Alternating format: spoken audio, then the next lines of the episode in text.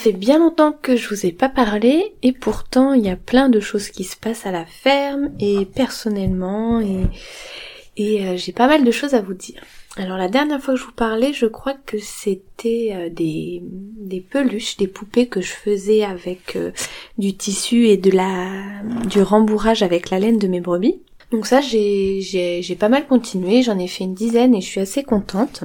Et euh, j'ai développé d'autres d'autres choses en fait avec avec la laine pour utiliser cette laine parce que bah, c'est un matériau que j'aime bien et et je trouve qu'il est important de valoriser en fait sur les fermes, même si c'est pas pour un, un but vraiment euh, commercial et rentable, parce que ce serait très dur d'en vivre de pouvoir en passer quelques grammes, quelques kilos dans des dans des petites euh, des petits objets en couture, euh, ça me ça me fait très plaisir et puis euh, ça évite aussi de se débarrasser entre guillemets de de ce produit et de pas aller chercher plus loin. C'est-à-dire que quand vous tondez des moutons, donc un mouton ça se tond une fois par an ça fait entre 2 euh, kg et demi, 3 kg de laine. Et ben ça dans la plupart des fermes c'est un déchet en fait. C'est très très mal payé au niveau des coopératives et des, euh, des négociants en laine. C'est souvent ça rembourse même pas le, le, le tondeur. Et il y a même des gens qui, qui brûlent la laine. Donc euh, ça m'a toujours paru assez fou parce que la laine c'est vraiment euh, un matériau qui ne brûle pas. Mais bon, bref. Donc l'idée c'était vraiment d'utiliser ce, produit et euh, cette laine, la laine de mes brebis, pour le valoriser. Dans le temps imparti qui me reste après mon travail à la ferme, j'essaie de développer des, petits produits, des petites idées pour utiliser cette laine. Donc depuis septembre en fait, euh, il y a sur la boutique en ligne un nouvel article qui est le, les flocons de laine en rembourrage. Donc euh, là, en ce moment, j'ai mis les stocks à zéro parce que euh, j'avais beaucoup de travail et j'avais beaucoup de travail euh, à la ferme sur les clôtures, etc. Et j'avais beaucoup de déjà de commandes en attente. Il y a des personnes qui ont attendu plus d'un mois pour recevoir leurs commandes parce que j'ai été eh ben, j'ai été prise de court parce que ça a plu et moi j'ai pas suivi au niveau du lavage. Enfin, j'ai suivi au niveau du lavage, mais il y a eu une période où il a fait vraiment humide et ça mettait beaucoup de temps à sécher. Donc les commandes se sont un petit peu euh, entassées et accumulées. Et là, bon, j'ai tout repris le retard, c'est tout bon, mais du coup, euh, je vous en parle, mais il n'y a pas de stock sur le site parce que dans le même temps je fais d'autres choses. Comme je multiplie les activités, euh, voilà, je je peux pas tout faire en même temps. Donc c'est très saisonnier. Voilà, vous avez un petit peu de laine de temps en temps, vous avez quelques paniers de temps en temps et euh, moi j'aime bien travailler comme ça parce que euh, autant en élevage c'est la même chose entre guillemets chaque jour, c'est-à-dire que tous les jours faut aller soigner les animaux matin et soir. Et ben c'est vrai que le, le reste de mes activités, j'aime bien prendre un peu de liberté et, euh, et mettre, euh, me mettre un petit peu moins de, contraintes. Donc ce qui va changer aussi à la ferme, je, vous, je sais plus si je vous en ai parlé, c'est que euh, donc je reprends au début, nous on est à la ferme du Moulin de Rousset depuis 5 ans. Donc c'est une ferme en Limousin et je travaille avec Hugo, mon compagnon. Donc moi je m'occupe des 150 brebis limousine pour la production d'agneaux d'herbe. J'ai également un petit troupeau de poules pondeuses pour la production d'œufs. Donc tout ça est produit en bio et vendu en direct à la ferme. Et Hugo, lui, il est sur euh, un projet maraîchage diversifié euh, en agriculture biologique et un verger de pommes. Donc ça c'est déjà ce qui est présent à la ferme et ben là on attaque au 1er janvier 2021, ce sera notre sixième année. Et en fait, on a eu l'opportunité il y a un an, en mars dernier, il y a un peu moins d'un an, de euh, louer des nouveaux terrains et racheter des nouveaux terrains. Donc on a longtemps hésité en fait parce que euh, notre ferme qui fait euh, qui faisait 30 hectares nous convenait, on n'en avait pas vraiment besoin de ces terrains. Ils étaient, c'est vrai, juste à côté des nôtres et c'était des terrains très jolis, enfin, avec des mares, euh, des terrains cultivables et des jolies prairies, donc vraiment très sympa et on peut accéder à pied de, nos terrains dans ces terrains-là. Donc on s'est longtemps posé la question et puis finalement on les a donc on en a loué une partie et j'en ai acheté une partie. Et la question s'est posée en fait de euh, savoir si moi j'augmentais mon troupeau de moutons, ce qui n'était pas vraiment mon souhait parce que je trouve que 150 c'est suffisant pour moi, le nombre est suffisant pour moi et euh, parce que j'ai pas que la viande d'agneau, j'ai aussi les œufs, je développe le projet de savonnerie, enfin voilà, il n'y avait pas que ça. Donc l'idée c'était de dire bon ok, on a ces terrains, on pourrait peut-être essayer de trouver des gens qui souhaitent travailler avec nous. Et on avait en tête un couple d'amis qui était euh, qu'on connaissait depuis quelque temps et qui était à la recherche d'une ferme. Euh, en Limousin. Enfin, ça a été un petit peu long le, parcours et la prise de décision parce que c'est des choix qui engagent, qui engagent quand même euh, très sérieusement. Et donc, ça fait depuis quelque temps qu'on euh, qui nous ont dit oui, en fait, ils veulent bien s'associer avec nous et ils veulent bien travailler avec nous sur la ferme, sur ces terrains. Et donc le projet qu'ils avaient à deux, c'était d'avoir un troupeau de brebis laitières avec de la transformation. Donc, Le, la ferme du Moulin de Rousset va maintenant être une ferme avec également des brebis et des brebis laitières, avec de la, de la transformation. Et je vous parlais du projet savonnerie parce que c'était euh, c'était assez intermittent et pas professionnel en fait. Et en fait le fait qu'ils aient des brebis laitières, moi ça me permet d'avoir du lait 8 euh, 8 à 9 mois dans l'année. Donc ça me permet en fait de faire du savon euh, avec du lait de brebis plus régulièrement. Donc en parallèle de ça, je suis en train de euh, eh ben d'aménager, euh, enfin de faire les plans. On n'est pas encore dans la partie réalisation des travaux, mais de faire des plans donc pour faire une savonnerie aux normes, suivant la réglementation européenne des cosmétiques.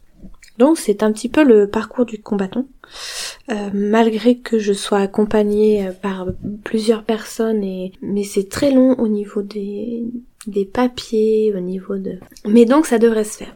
Et donc voilà les un petit peu les projets et ce qui a bougé euh, ce qui a bougé dans la ferme. Donc c'est pour ça que j'étais pas tellement disponible ces derniers temps.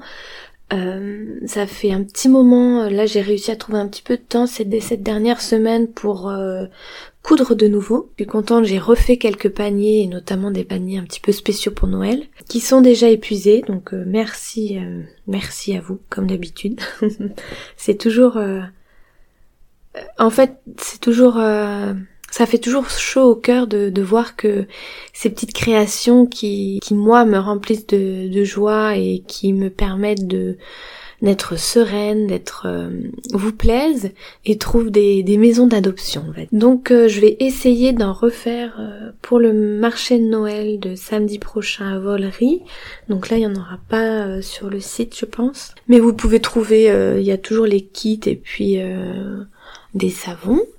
Et voilà. Autre conséquence de l'association, en fait, c'est qu'actuellement, donc on est, on, on, loue la maison qui se trouve sur la ferme et il n'y a qu'une seule euh, habitation. Et en fait, ce qui se profile, c'est que on devrait, euh, donc là c'est pareil, on est vraiment au tout début, prémisse de, on devrait construire une maison, euh, une maison en paille. Donc l'idée qui nous tient à cœur avec Hugo, c'est vraiment de le faire en autoconstruction au maximum. Donc Hugo se sent de faire, euh, enfin se sent, il passe ses soirées en ce moment à regarder des, des livres sur les constructions écologiques, les, les, normes bioclimatiques, enfin tout ça.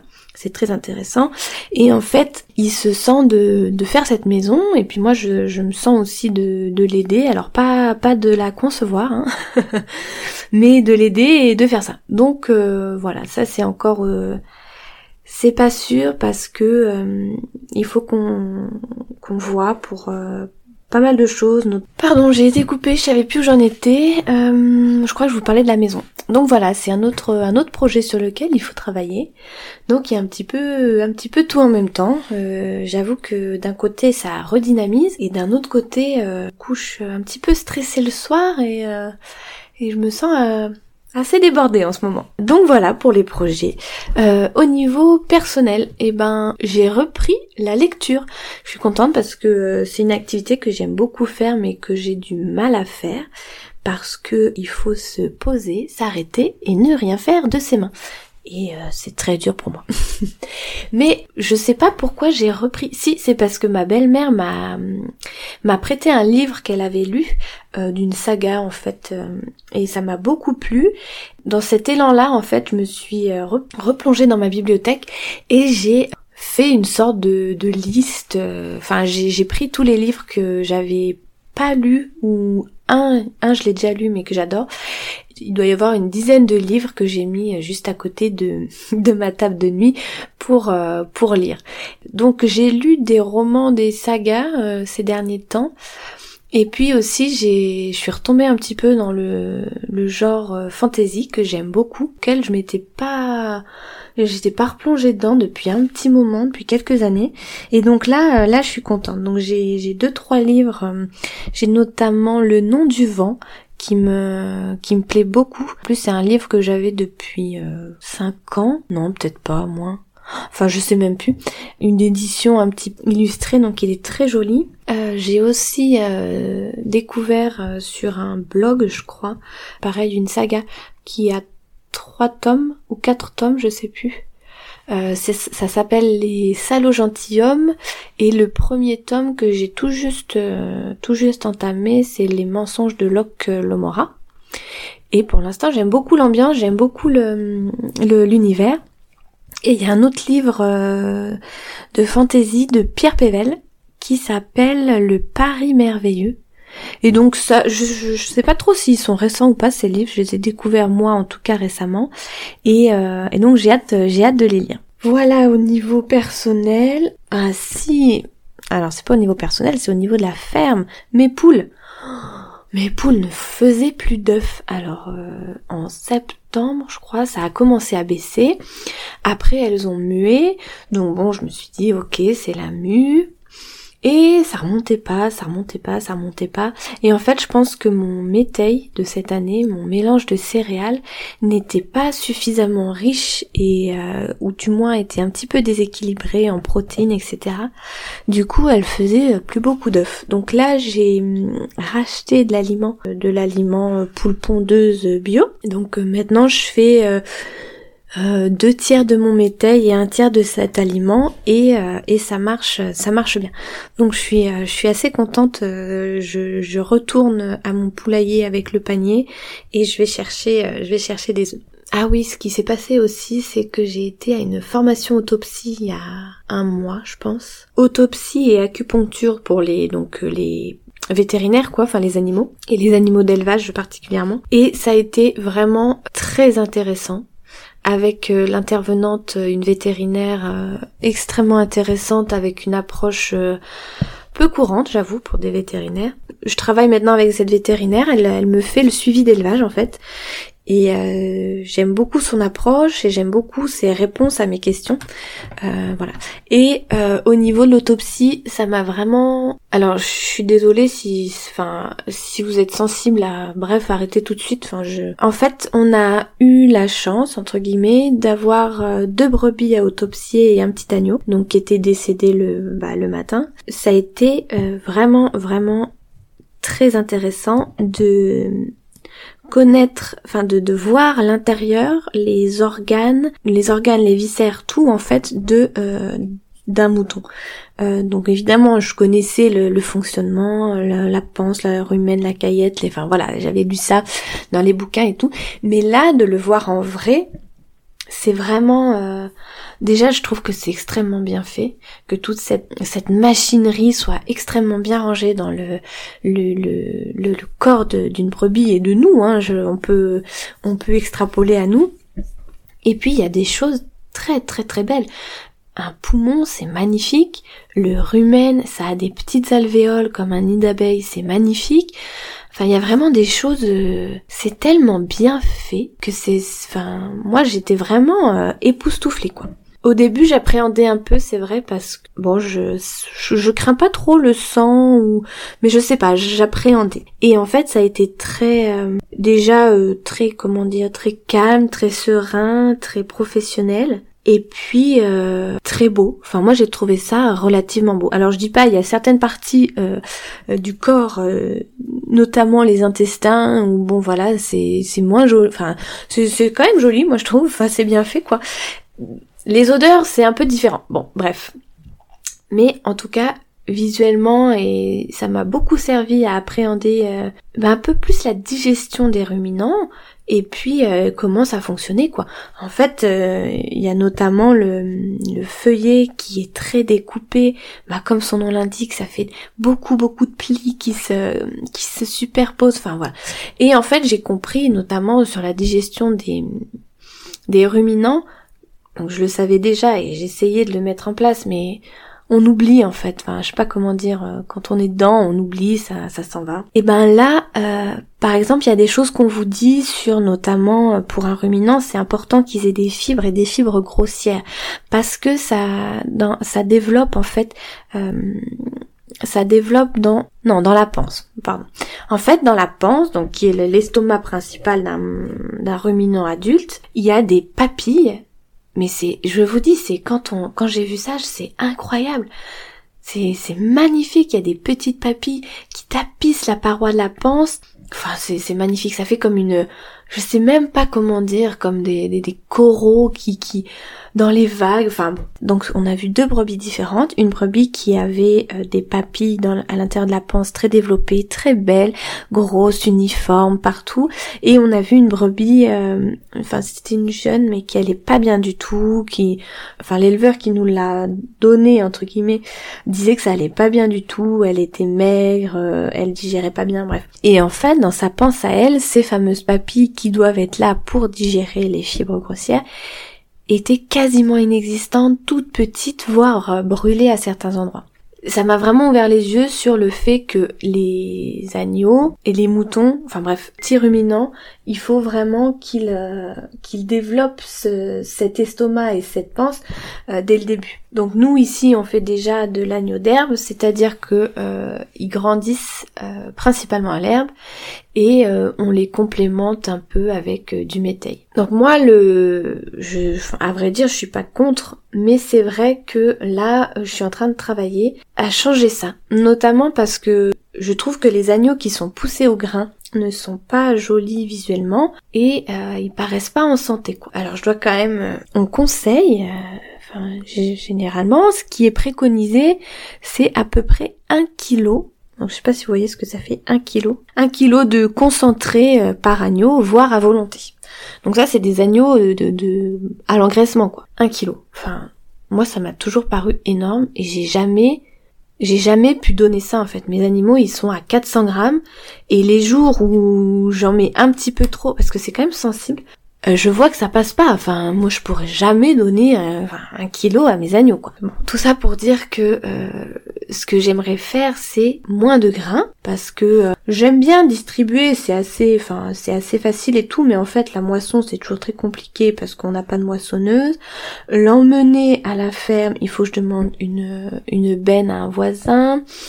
Le stockage est compliqué. Il faut un silo avec une vis qui rentre le grain dans le silo, dans le silo et une autre qui ressort. Donc en fait l'idée c'est de faire du foin, euh, du petit délice euh, plus plus, euh, du regain.